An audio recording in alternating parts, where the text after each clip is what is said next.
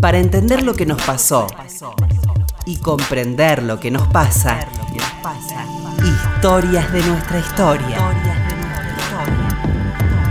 Con Felipe Piña. Historias de nuestra historia. Aquí, con Felipe. En la radio de todos. En la radio de todos. Hola, buenas tardes, ¿cómo le va? Acá estamos nuevamente en Historia de nuestra historia. ¿Qué tal, Roberto? Hola, Felipe, ¿qué tal? Buenas tardes. Primer programa de la temporada 2017. Muy feliz año para todos. Estamos muy contentos de seguir aquí. Eh, así que bueno, estamos empezando el año. Eh, muchas gracias a toda la gente que nos mandó felicitaciones y saludos y de todo el país. Eh, y hoy tenemos un querido amigo, Gabriel Michi. ¿Qué tal, Gabriel? ¿Qué tal, Felipe? ¿Cómo estás? Todo el mundo lo conoce, seguramente, pero bueno, acaba de, de concretar en un libro todo lo que él estuvo militando, creo, y, y charlando sobre el tema cabezas. Eh, así que es una, una, muy buena ocasión para recordar, ¿no? Esto de no olvidar. La frase no se olviden de cabeza finalmente terminó en el olvido un poco, ¿no? Uh -huh, y que fue tan fuerte allá por los 90 y hasta principios de los 2000. Así que nosotros como sostenemos que no hay que olvidarse, está bueno hablar de esto, ¿no? Bueno, ¿cómo fue la investigación para el libro que en realidad tiene que ver con todo lo que laburaste en estos años, ¿no? Sí, bueno, fue difícil, fue un proceso interno muy muy largo, muy intenso, sobre todo por mi relación con José Luis, ¿no? O sea, uh -huh. ser su compañero y en el momento que lo asesinaron y demás. Y este 25 de enero se cumplen 20 años del asesinato, uh -huh. entonces tenía como una dimensión muy especial por esto que vos mencionabas, ¿no? Este, el no se olviden que parece que quedó en el olvido, por lo menos para la justicia, ¿no? Claro. Porque los asesinos están sueltos, este, y demás. Y ¿Sabemos todo ya?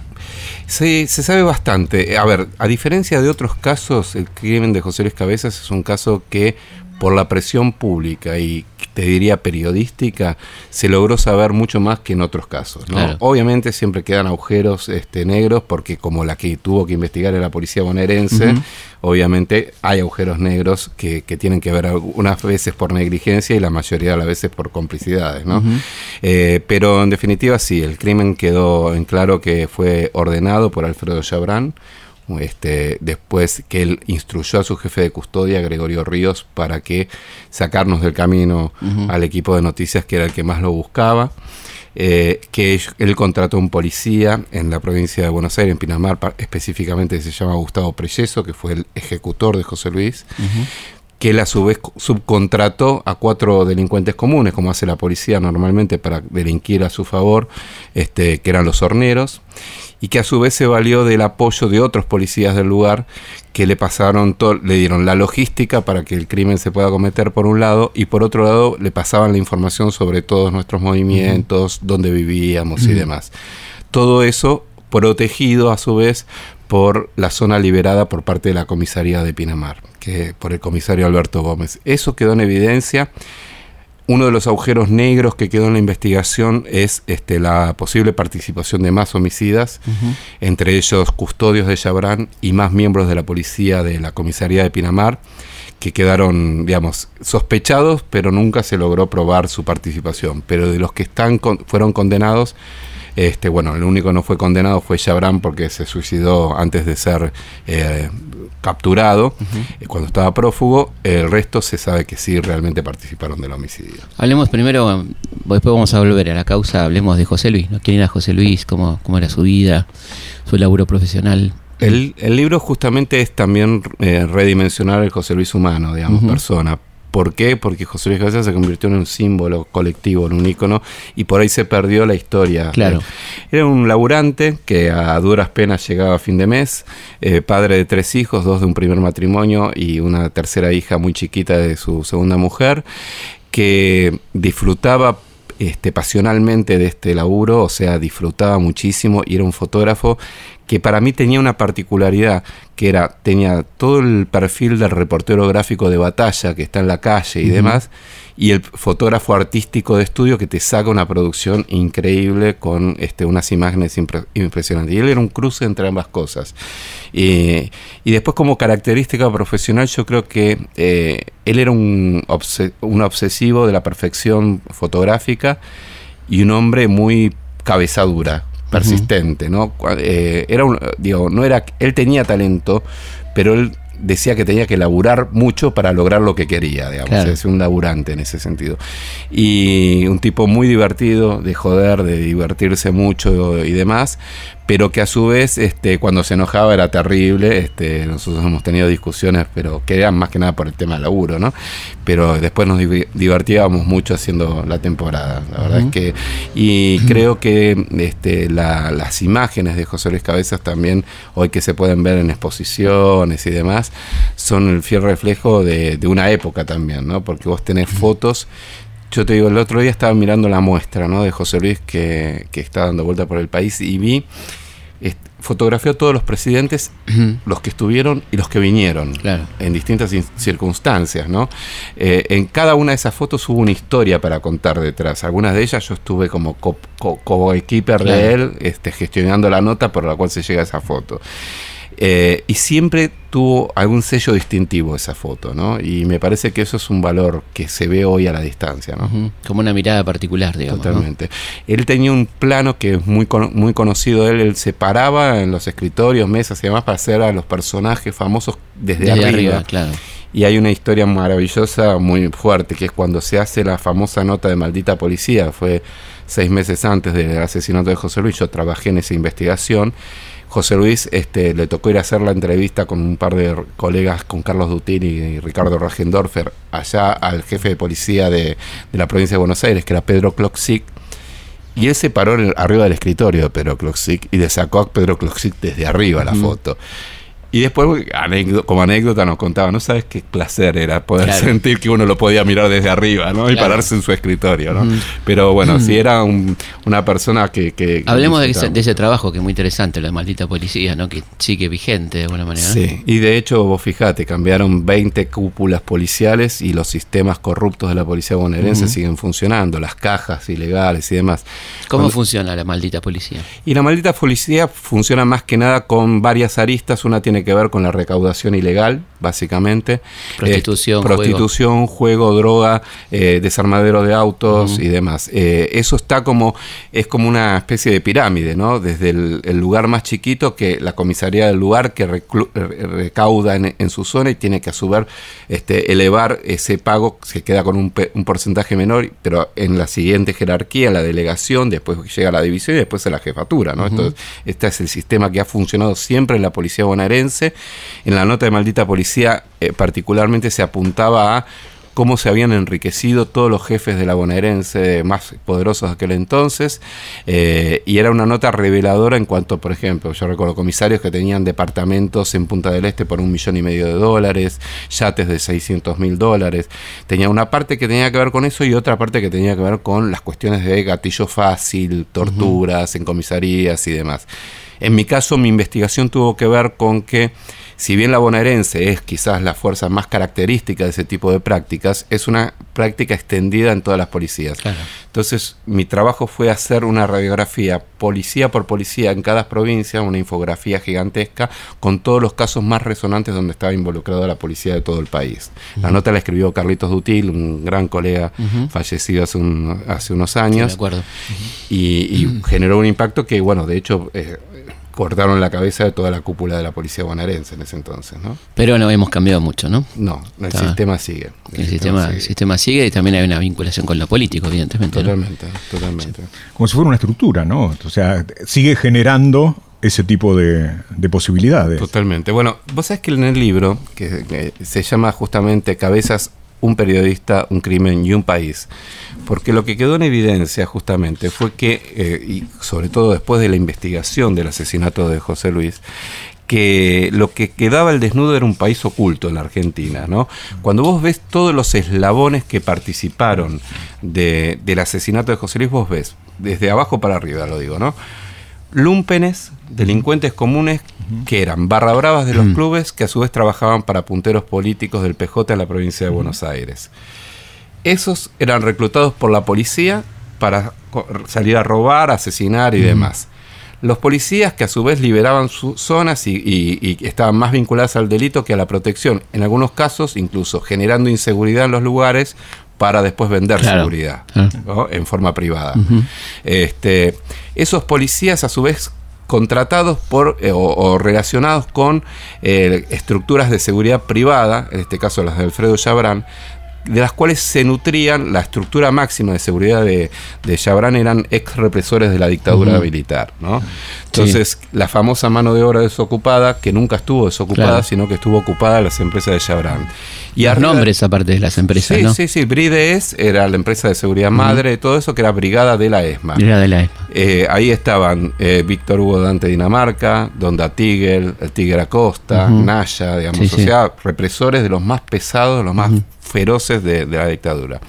Y a su vez, respondiendo a un poder económico centralizado como el de Alfredo Chabrán, que tenía eh, vínculos con el poder político, el poder ejecutivo de entonces, Carlos Menem y el gobierno de Carlos Menem, que lo había tenido antes con la dictadura militar y antes también con el gobierno de Raúl Alfonsín, este, o sea, in- era in- independiente de quién estuviese Claro. en el poder. era el de poder, era el poder, perdón, claro, el verdadero poder. Que tenía relaciones con el poder legislativo. en, el, en el Congreso yo contaba ahí que justamente se decía que en ese momento Chabrán tenía quórum propio, ¿no?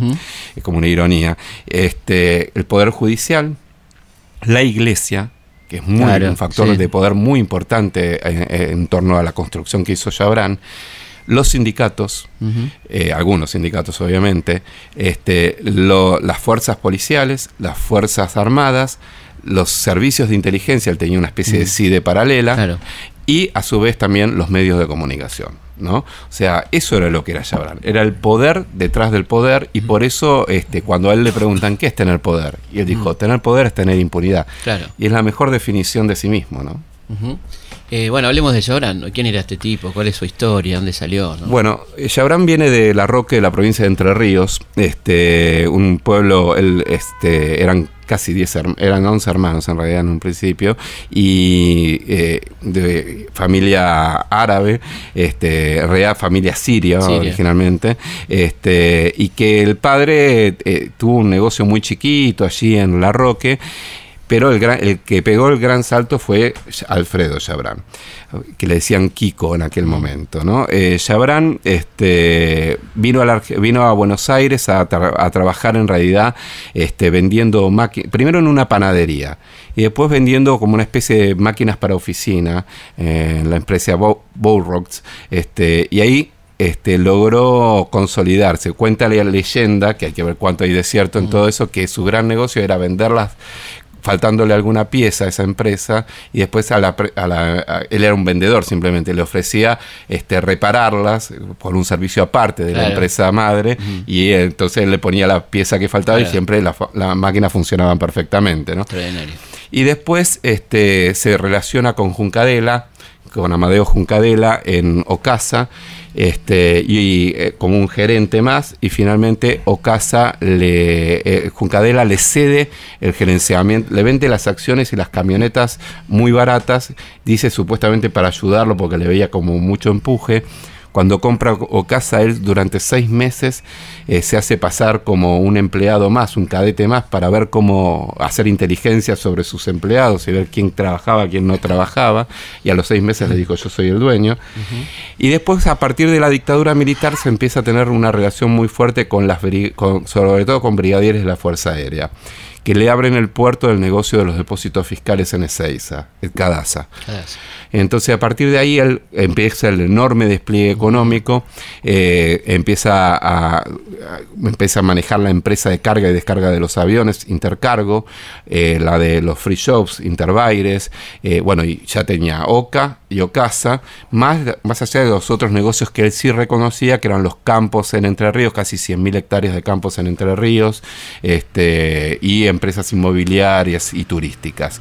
¿Y cómo, Bueno, se- cómo se hacía con eso? ¿Se habilitaba? Porque, ¿cómo, ¿Cómo se le daba un negocio de esa naturaleza a un civil? Porque eso seguramente eran áreas que manejaban algunos. Claro, una sociedad mixta en su momento y la contraparte fue, a ver, el gran eh, tema de Chabrán es que él hizo negocios siempre, los más grandes negocios los, hizo, los hizo con el Estado.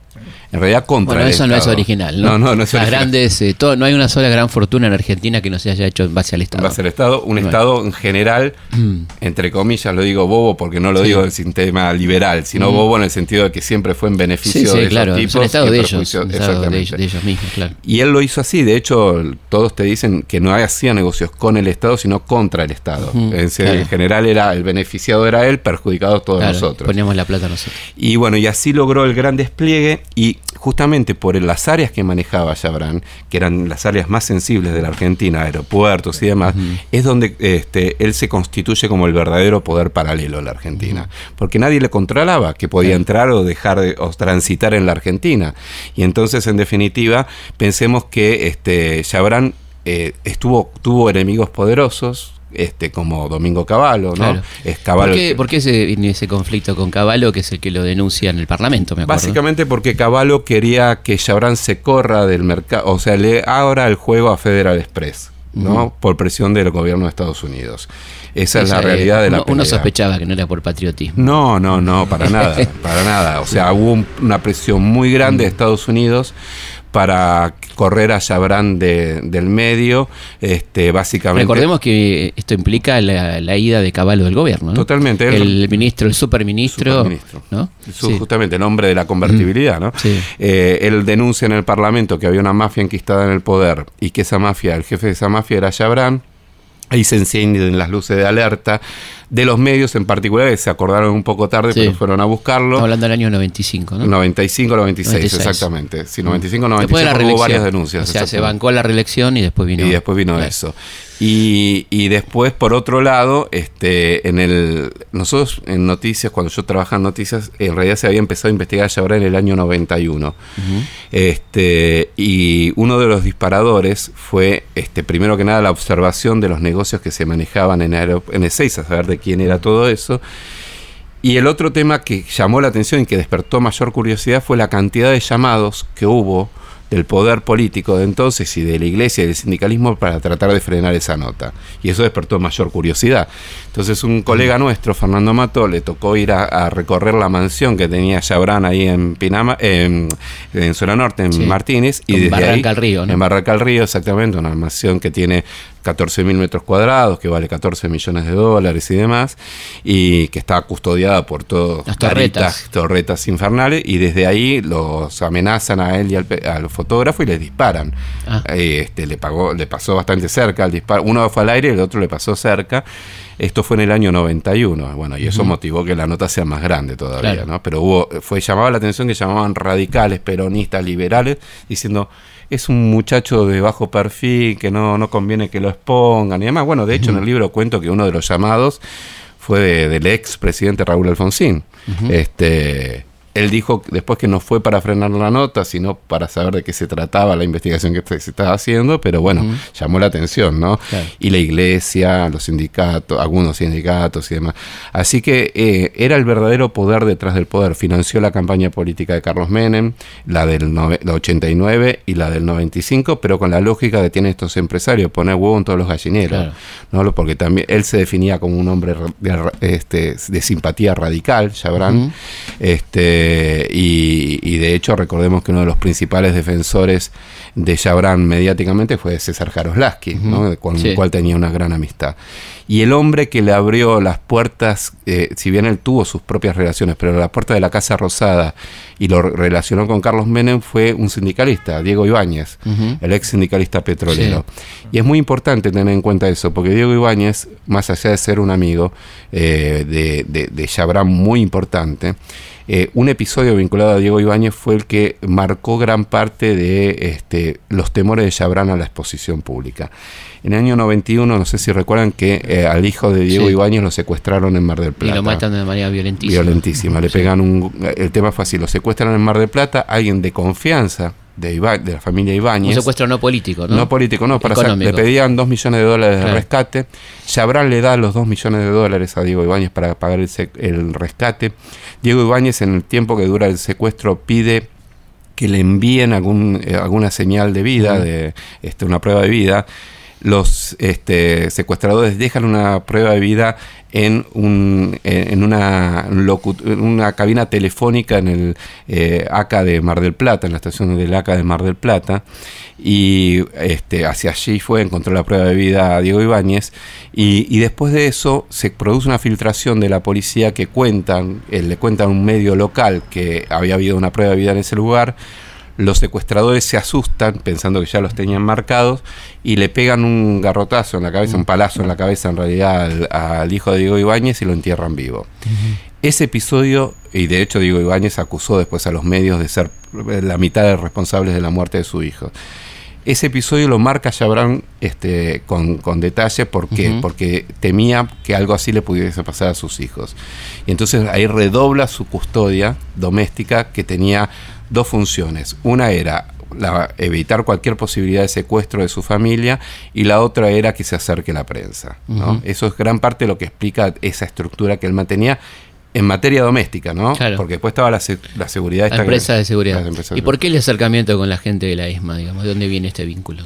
Porque él encontró, un primero que nada, este, encontró un, camino ahí a través de, los brigadieres de la Fuerza Aérea, si bien era otra fuerza, digamos, era la Armada la que manejaba la ESMA, pero que le abrieron la puerta a muchos negocios, ¿no? Y entonces eh, él, no te digo que tenía simpatía eh, militar, de hecho, hay quienes te dicen, de gente que lo conoció bien, que él se sentía como casi un rehén de su custodia. O sea, se había reclutado a esa gente, pero sabía que esa gente en cualquier momento se podía dar vuelta y tenía hasta temor de esa misma gente. Y sí, la, hacía bien, ¿no? Exactamente. Por eso, en general, la seguridad de doméstica, la que manejaba Gregorio Ríos, que eran 35 tipos, este, no eran represores eh, eh, ellos, eran sí eh, militares que habían, algunos de ellos combatido en Malvinas y habían sido exonerados por problemas psiquiátricos, pero no, no, represores. Los represores eran los que manejaban la estructura de seguridad, es decir, que mm. no estaban en el seguimiento de la familia. Ya, Y ese es un dato que habla de la desconfianza que él tenía.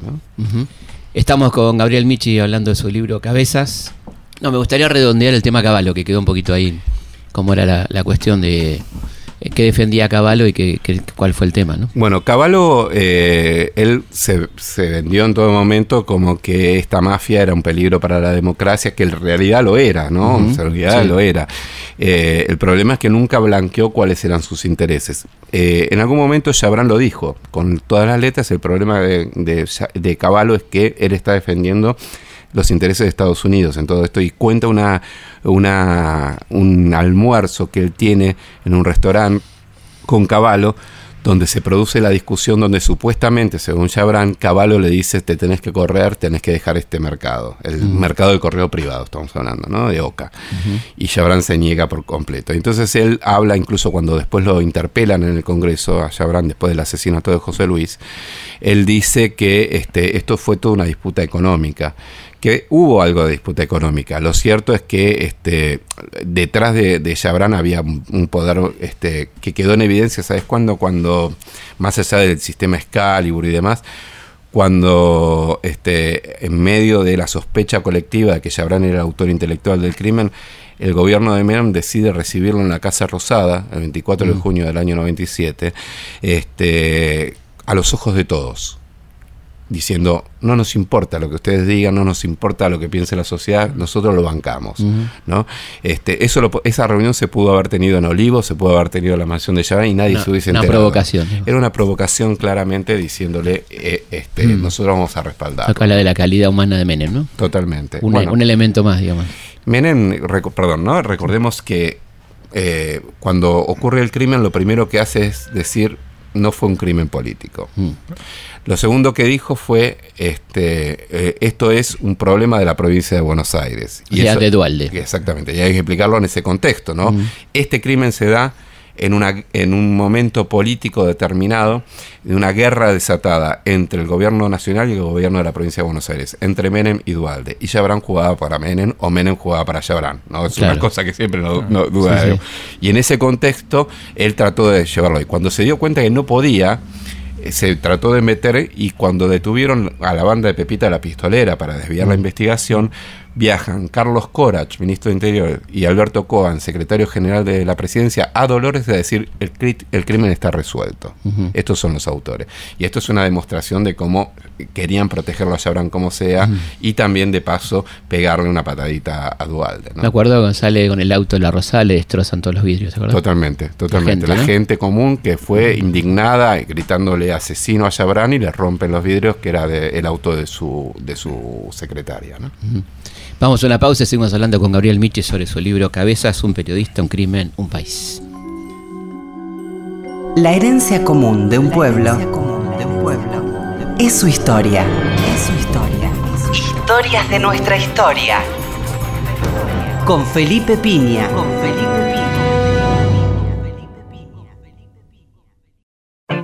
Dudas, sugerencias, comentarios.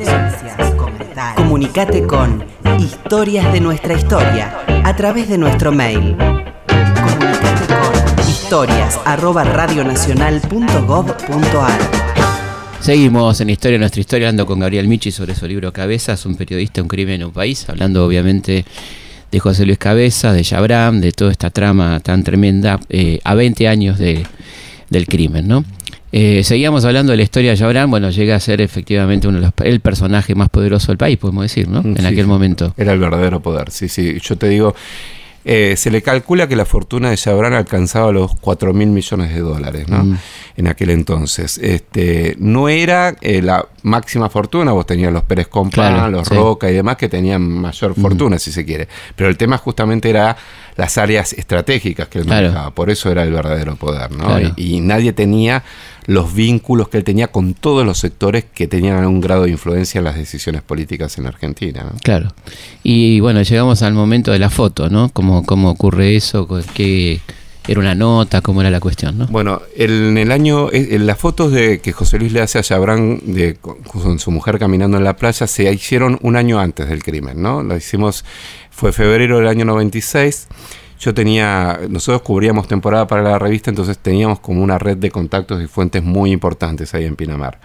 Eh, estábamos, eh, a mí me habían avisado que ese verano Chabran no iba a estar en Pinamar, este, porque se había ido a operar de vesícula en Estados Unidos, pero igual tenía reservadas carpas en un balneario que se llamaba Marbella, coincidentemente, ¿no? Y tenían los números de las carpas y demás. El 14 de febrero del 96 me llama una de mis fuentes y me dice, mañana llega el tío. Va a estar a las 6 de la tarde en el bañero La Pérgola de Valeria del Mar. Eh, el tío era porque nadie se animaba a nombrarlo con nombre y apellido, básicamente. Con el tío, lo más arriesgado decían el cartero, pero ninguno decía Chabran, ¿no? Este, y nosotros, estas cosas que pasan en el periodismo que tienen que ver con la cosa azarosa de nuestro laburo, este, teníamos al otro día pautado una nota con el actor Miguel Ángel Solá en Mar de las Pampas, a 33 kilómetros. Entonces, ¿qué hice yo? Yo llamé a la revista y quise abortar la nota sin decir que teníamos chance de hacerlo a Chabran, porque en realidad teníamos muy escasas chances porque nadie lo había podido hacer. En la revista me dan la orden, me dicen, no, mira, hay que hacerlo porque hace cuatro años que Miguel Ángel Soda nos da una nota y pidió especialmente que el fotógrafo sea cabeza porque él tiene buena onda con él. Bueno, entonces nos fuimos a hacer la nota a Mar de las Pampas mirando el reloj así desesperado para volver a, a Valeria del Mar. Cuando volvimos a Valeria del Mar, este, no había rastros de Chabran ahí.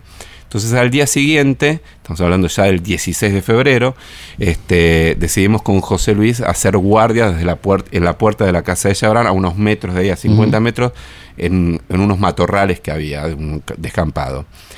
Y los vemos entrar a Chabran, o sea, había salido antes que nosotros con una, un maletín. Y José Luis logra hacerle unas fotos este, de él entrando.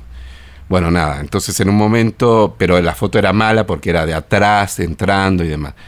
Eh, hubo una serie de, en un momento yo le digo, bueno, yo me voy a buscarlo por la otra calle, por si porque desde el lugar que estábamos, si salía para el otro lado no lo veíamos, lo vimos salir en un momento, tratamos de sacarle una foto andando y no pudimos y demás. Y uno de los datos que yo tenía es que Chabran era como muy meticuloso y muy eh, rutinario en, sus costumbres, ¿no? Y entonces él tenía como práctica a las 4 de la tarde ir a la playa. Entonces, cuando eran las 4 de la tarde pasábamos por el balneario este, y le digo, ¿para qué bajo? Y bajo con quien era mi mujer en ese momento, me estaba acompañando, y bajamos como dos turistas más, ¿no? Y en un momento íbamos caminando por la playa y un hombre que viene y pone la silla al lado de donde estábamos nosotros. Y mi mujer me pregunta, ¿es como este tipo? Y digo, no es como este tipo, es este. Nosotros lo teníamos identificado por fotos viejas de Chabrán y Había algunas muy- había muy pocas, ¿no? Muy pocas de la época de su, su colegio secundario, un reencuentro que hubo de egresados del colegio 20 años después, y teníamos una que había logrado noticias el año anterior, pero muy de lejos y no se lo veía bien. Pero más o menos, y teníamos la eh, un identikit que nos habían hecho periodistas que lo habían entrevistado sin fotógrafo. Entonces le digo, ¿para qué voy a, voy a buscarlo a José Luis? Le digo a José Luis, mira, yo estoy convencido que es. Ahora necesito tu ojo fotográfico para ver si es. Bajamos sin llevar los equipos y me dice si es este. Entonces nos vamos al estacionamiento del balneario. Él pone un lente largo, un 500 con duplicador y yo le hago de trípode, porque viste, esas cámaras se mueven Claro. mucho y sale una primera tanda de fotos donde se lo ve a Chabrán sentado en una reposera, incluso se ve pasar un perro, bastante está en esa saga de fotos. Nos volvemos al balneario de al lado, este, donde estaba mi, ex mujer, nos paramos ahí y lo veíamos, pero el ángulo que teníamos desde ahí había mucha gente en el medio, José Luis no podía hacer ninguna foto. Y en un momento lo vemos venir caminando con su mujer. Tampoco le daba el ángulo y dijimos, bueno, si se va, va a tener que volver. ¿no? Se iba caminando para el norte y va a tener que volver. Y era distinguible, porque era muy alto, muy corpulento, canoso y demás. Entonces, cuando lo vimos volver, con mi señora nos pusimos en pose como que nos estaban sacando una foto a nosotros turística. Claro. Y José Luis le estaba haciendo las fotos a Chabrán con la mujer. Y así se hizo una primera tanda de fotos. Volvimos a. eh, nos quedamos ahí haciendo guardia a ver si había hacía algo más. Y al rato vemos que él se va y atrás se va un mundo de gente que eran los custodios, su familia y demás. Claro. Nos vamos a las oficinas que teníamos ahí en Pinamar, llamamos, eh, José Luis llama a la revista y dice, le dice al editor de fotografía, dame el zoom. El zoom era una doble página que salían noticias que los fotógrafos querían esa porque se luce más la foto. Dice, ¿qué tenés? Vos dámelo, yo te garantizo es algo bueno. Bueno, ¿qué tenés? Y dice, tengo, lo tengo a Chabrán caminando en la playa con la mujer. Bueno, se armó una revolución enorme y demás. Al otro día nos engolosinamos y dijimos, bueno, vamos a alquilar carpa directamente y vamos a ver si lo enganchamos en otras circunstancias, metiéndose al mar o lo que sea. Este, nosotros lo que necesitábamos era la foto, porque Claro. yo ya tenía la investigación hecha que ahora cuento de qué se trata. Y cuando al otro día, 4 de la tarde, Chabran vuelve a bajar a la playa, hace lo mismo, se va caminando y cuando vuelve caminando la que posa es la mujer de José Luis con unas amigas y lo hacen más de frente, que es en definitiva la foto de la tapa de noticias. Este, o sea, teníamos una más de costado y otra más de frente. Y, y bueno, y eso salió ilustrando la tapa de la revista Noticias el 3 de marzo del 96, acompañando una investigación mía sobre los negocios sospechosos que Chabran estaba armando en Pinamar, que él quería hacer un puerto deportivo en- que- cuya ecuación económica no cerraba por ningún lado, lo que generaba la sospecha que era o lavado de dinero o entrada a narco. Claro. Este, a raíz de esa nota, eh, Dualde le frena el proyecto del puerto deportivo, Chabran pierde millones de dólares, y eso es uno de los temas que para mí faltó investigar suficientemente en el crimen de José Luis. Durante todo ese año 96, nosotros cuando sale la tapa de la revista ya estábamos en Buenos Aires. Este, cuando durante todo ese año 96, este, José Luis recibe amenazas en su casa. Eh, y el año 97, verano, diciembre del 96, enero del 97, que es cuando ocurre el crimen, nosotros volvimos a Pinamar y ya volvimos con la idea de poder lograr la entrevista con Chabran, con fotos y todo. Entonces empezamos a buscarlo, hicimos guardia, había cambiado de balneario, teníamos el balneario nuevo, las carpas y demás. Hicimos guardias en la cercanía de la casa y claro, lo que nosotros no sabíamos es que ya para ese momento el plan criminal ya estaba en marcha, que había toda una, una organización detrás este, para sacarnos del camino y que cada vez que nosotros nos acercábamos a Chabran explotaban los teléfonos entre su custodia, la policía de Pinamar y el policía y la banda que lo termina secuestrando, ¿no? Era es, cuando vos ves el Excalibur es impresionante cuando entras a cuando yo hice ese trabajo de cruzar los datos con nuestros movimientos, con los eh, mensajitos de textos que nos mandaban los Skytel, famosos de aquella Sí. época y demás. Y es impresionante. Cada vez que nos acercábamos, explotaba, Explotaba. todo eso. Y- y, se sabe hoy que el crimen fue por lo menos planificado desde dos meses antes. Que un mes antes exacto del crimen, el 23 de diciembre del 96, Chabran se reúne con Gustavo Preyeso, que era un policía menor, digamos, que fue el ejecutor de José Luis, supuestamente en las oficinas Chabran, supuestamente para darse las felicitaciones de fin de año. Y en definitiva, en una de las declaraciones de Preyeso dice que en ese momento Chabran le dice, quiero pasar un, verano sin la molestia de fotógrafos y periodistas. Y los que estábamos atrás de él éramos nosotros. También, eh, por lo que decías antes, eh, la elección de la provincia para hacer el crimen no es un detalle menor, ¿no? porque lo podrían haber matado en Buenos Aires, ¿no? Totalmente. Bueno, de hecho... Eh, Dualde está convencido al día de hoy que en el mensaje, en el asesinato de José Luis Cabezas hubo un mensaje para él también. Recordemos que a José Luis lo van a, buscar, o a los dos, no sabemos, en realidad los, este, nos van a buscar en la fiesta de cumpleaños de Oscar Andreani, que estaba a 80 metros de la casa de Dualde y toda esa zona estaba con policías de la custodia del gobernador. Después de eso, como unos, unas vecinas alertan de la presencia de esta gente, los tipos lo fueron a esperar a José Luis en la puerta de su casa, que es de donde finalmente lo secuestran, ¿no? Eh, y lo matan en una cava, en general, camino rural, General Madaria, que iba a la laguna Gran Salada, que es donde iba a pescar Dualde. De hecho, hay imágenes, video y fotos de Dualde pasando por la cava dos horas después del crimen. Y en definitiva, lo que él, ahí le dicen que había aparecido una persona muerta, que creían en ese momento, le dice la policía de Madarea, que era una mujer, porque José Luis tenía botas tejanas y estaba todo quemado y pensaban que podía ser este, una mujer. Este, y él está convencido, de hecho hay una frase famosa que es el te tiraron un muerto o me tiraron un muerto. Claro.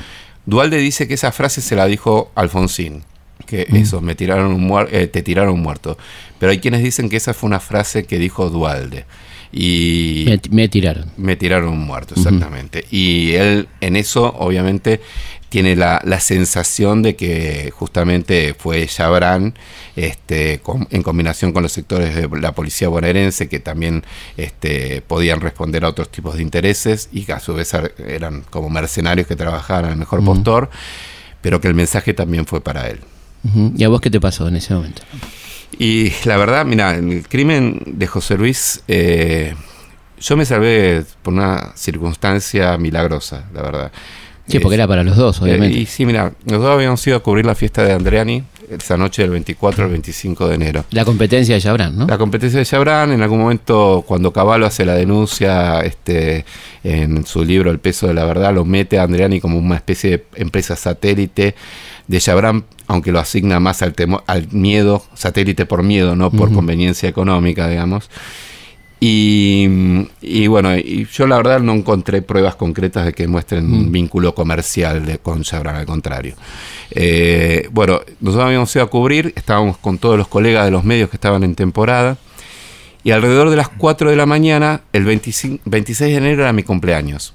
Habían llegado unos amigos míos de Buenos Aires, me mandan un mensaje que ya habían llegado entonces le digo a José Luis, mira, yo me voy a ir, este, ¿vos qué querés hacer? No, no, yo me quedo, me dijo. Entonces yo le doy la llave del auto, el Ford Fiesta este, que era el que usaba yo en general, el que termina asesinado, donde termina asesinado José Luis, y aprovecho que un fotógrafo de la revista Para Ti se volvía al centro de Pinamar, que era lejos donde yo tenía mi departamento, y entonces él me alcanzó. Al otro día, dos de la tarde, habíamos quedado en juntarnos, por esta cosa que tiene la temporada. Mm. Hacíamos Jabran y teníamos que hacer el desfile de Jordano a la noche. Eh, venían un montón de farándula y demás, venía Magic Johnson y demás. Este, y entonces, eh, dos de la tarde José Luis no aparece, yo llamo a la casa y digo, ¿está José Luis? No, me dice, dígale que cuando llegue me llame. No me llama a la hora, entonces vuelvo a llamar y ahí la suegra me dice no solamente que no estaba, sino que no estaba desde la noche anterior cuando yo lo pasé a buscar para ir a, a la fiesta de Andreani. Entonces yo, viste, me empecé a preocupar, empiezo a llamar a todos nuestros colegas que habían estado con nosotros. Así logro dar con un fotógrafo de caras, Eduardo Lerque, que era amigo nuestro, que me dice, mira, yo lo vi salir a las 5 y 10 a José Luis, más casi me voy con él, me dice. Entonces este, empecé a llamar a la, bueno, llamé a, Oscar, a la empresa, a la casa de Oscar Andreani a ver si había habido una persona descompuesta o algo así, a nuestras fuentes, al hotel donde teníamos la oficina, todos me decían que nadie sabía nada y finalmente llamo al comisario de Pinamar, Alberto Gómez, al cual nosotros con José Luis habíamos entrevistado tres días antes por la ola de robos que había habido en Pinamar y Carilón. Mm. Me atiende el hijo, me dice, mi papá se está bañando. Digo, preguntarle si sabe algo de José Luis Cabezas, el fotógrafo de noticias. Me manda a decir que no. Entonces le digo a mis amigos, miren, vamos al hospital. Digo, llévenme mm. al hospital a ver si hubo un accidente o algo. De camino pasamos por la comisaría y la casa del comisario estaba detrás de la comisaría, era una dependencia de la comisaría. Lo veo a Gómez, me bajo y le digo, Gómez, mira, lo estoy buscando a José Luis Cabezas, el fotógrafo de noticias. Y él me dice, este, no, pero no sé nada. Y, digo, y me dice, ¿ustedes en qué auto se movían? Y yo le digo, en un Ford Fiesta blanco. Y me dice, tal patente, yo la patente la verdad no la acordaba. Me dice, tengo, me parece que tengo una mala noticia para darte. Y no me dice más nada. digo, ¿qué pasó? Y no me quiere decir. Y el tipo se mete en su casa y, y se mete comunicado internamente con la comisaría. Y yo voy atrás.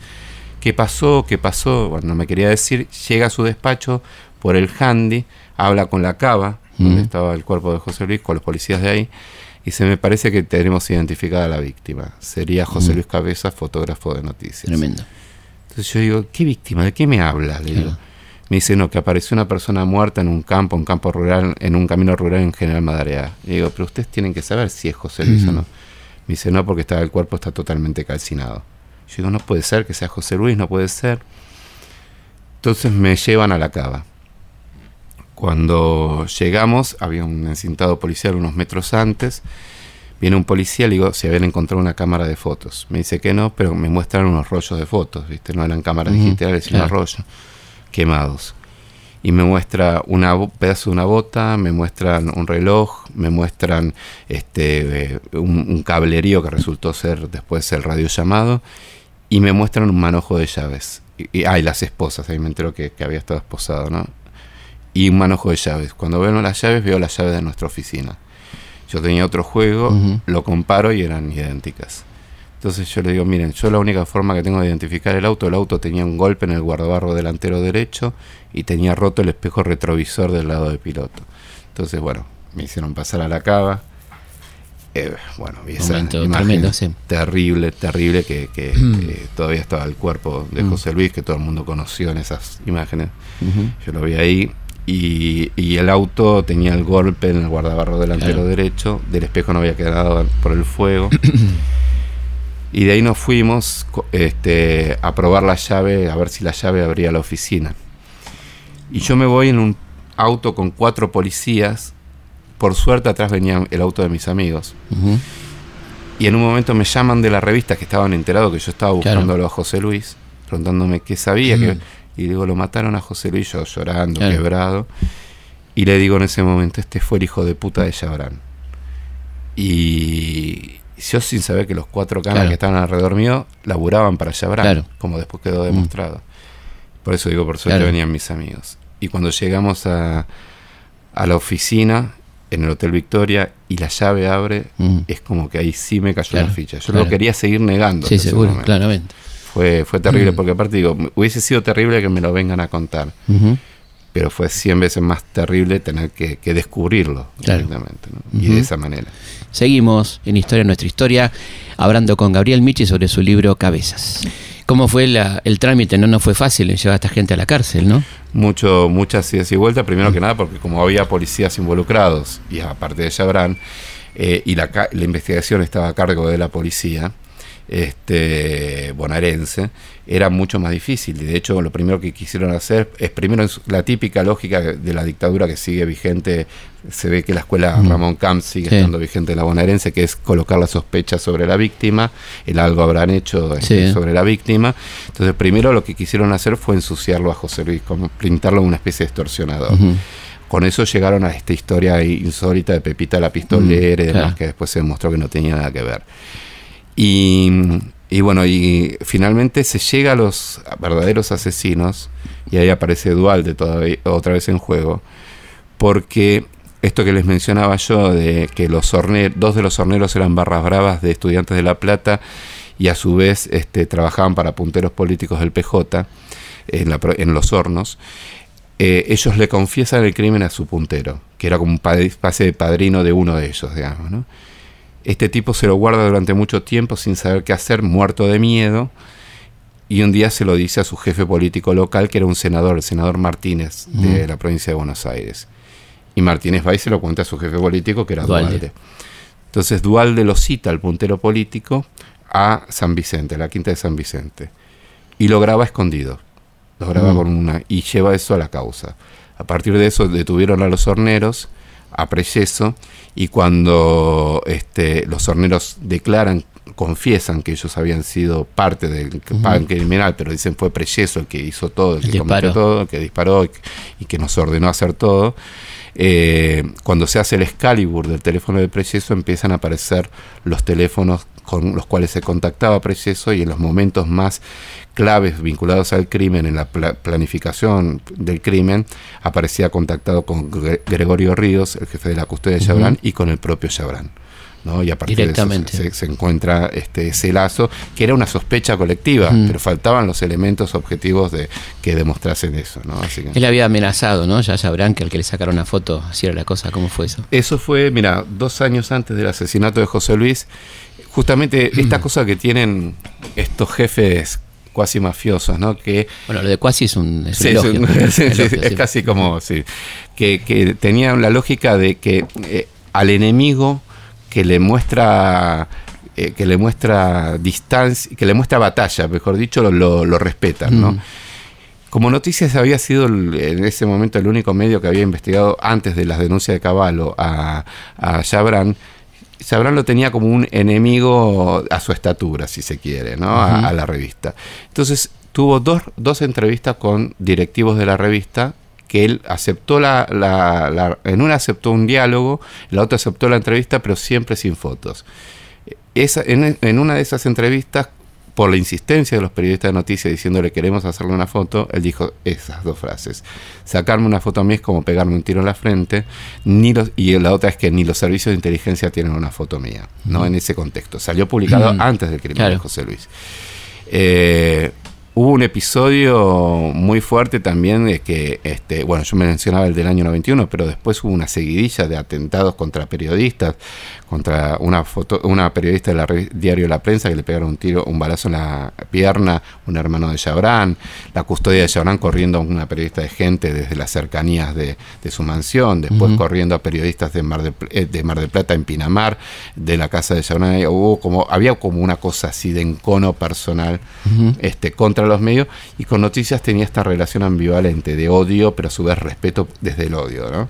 Ahora, ¿qué sentido de la impunidad, no? Porque la idea es, yo puedo castigar sin que me pase nada después. Totalmente, totalmente. Yo creo que acá eh, esto se fue pensado como, porque muchos dicen, bueno, capaz que fue una aprita que se le fue de la mano.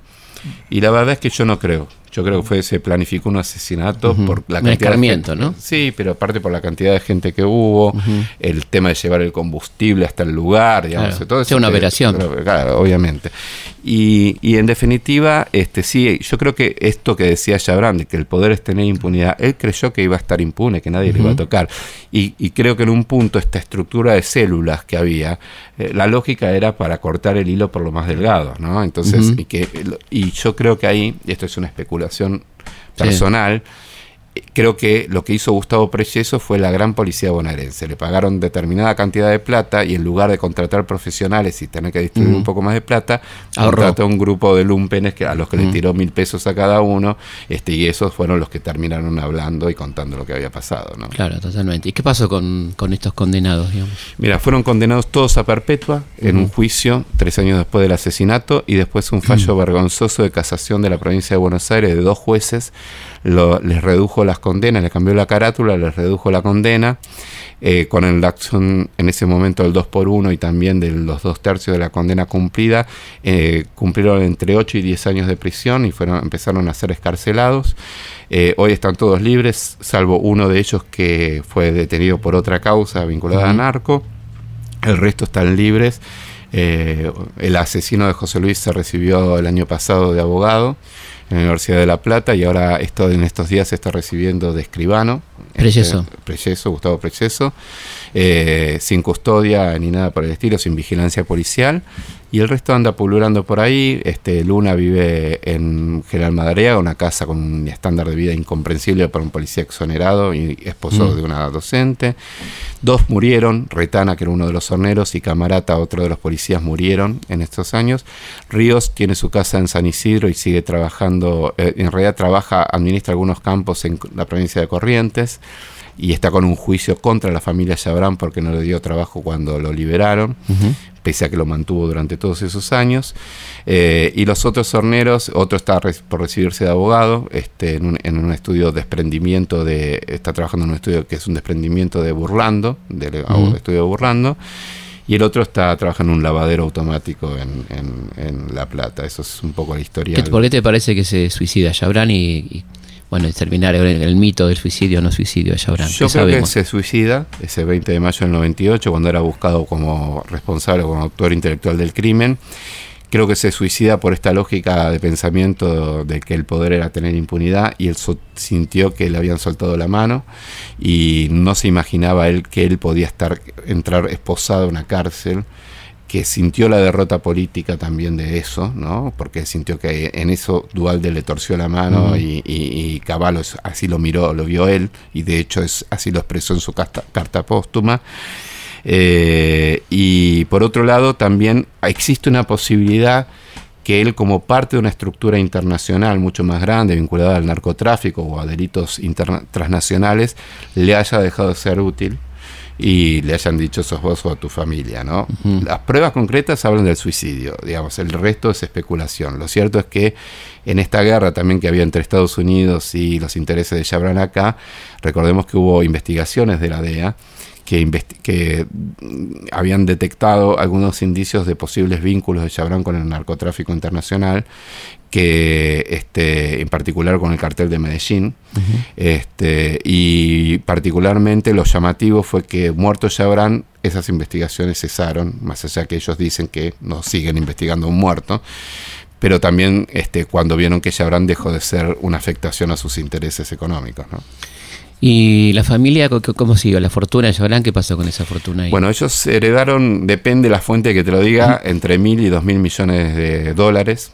Eh, viven los, toda la familia está viviendo en Uruguay en estos momentos. En general, sus hijos utilizan el, apellido Pérez porque por no usar el apellido Chabrán. Eh, y lejos de lo que se piensa, yo me dedico a los últimos capítulos del libro, tienen que ver con una investigación e, este, financiera y económica hasta hoy en día de las empresas de Chabran, eh, el, emporio Chabran no se desarmó, se recicló en otras empresas. En la Argentina manejan empresas financieras, de turismos, inmobiliarias y, y también de taxis aéreos. Estuvieron involucrados una empresa de Chabran, en el caso de Antonini Wilson, el avión que, con el que vino Antonini Wilson era de la empresa de Chabran y hubo varios casos, escándalos más. Eh, y ellos tienen grandes negocios en Uruguay, pero siguen con un gran despliegue económico también aquí en la Argentina. Eh, y bueno, obviamente hubo toda una sucesión multimillonaria que, les permitió también hacer este, este desarrollo. ¿no? Bueno, aquí estamos terminando entonces este programa, nuestro homenaje a José Luis Cabezas a 20 años de asesinato. Muchas gracias, Gabriel. Muchas gracias a vos, Felipe. Recomendamos eh, fervorosamente el libro Cabezas, un periodista, un crimen en un país, publicado por Planeta, de Gabriel Miche. Nos volvemos a encontrar como siempre aquí en Historia Nuestra Historia la próxima semana. Hasta entonces. Historias de nuestra historia. Conducción Felipe Piña. Coconducción Roberto Martínez. Producción Martín Piña. Archivo Mariano Faín. Edición Martín Mesuti. No esperes que un hombre muera para saber que todo corre peligro. Ni a que te cuenten los libros lo que están tramando ahí fuera. No esperes a que te den los planos para satisfacer tu curiosidad ni aquel aire también sea de pago para gozar el placer de respirar. No esperes golpes de suerte, seguirás a su merced. Mientras haya gente que trafique con la muerte, no esperes de ningún modo que se dignen consentir tu acceso al porvenir. los que hoy arrasan con todo. No esperes a que se acaben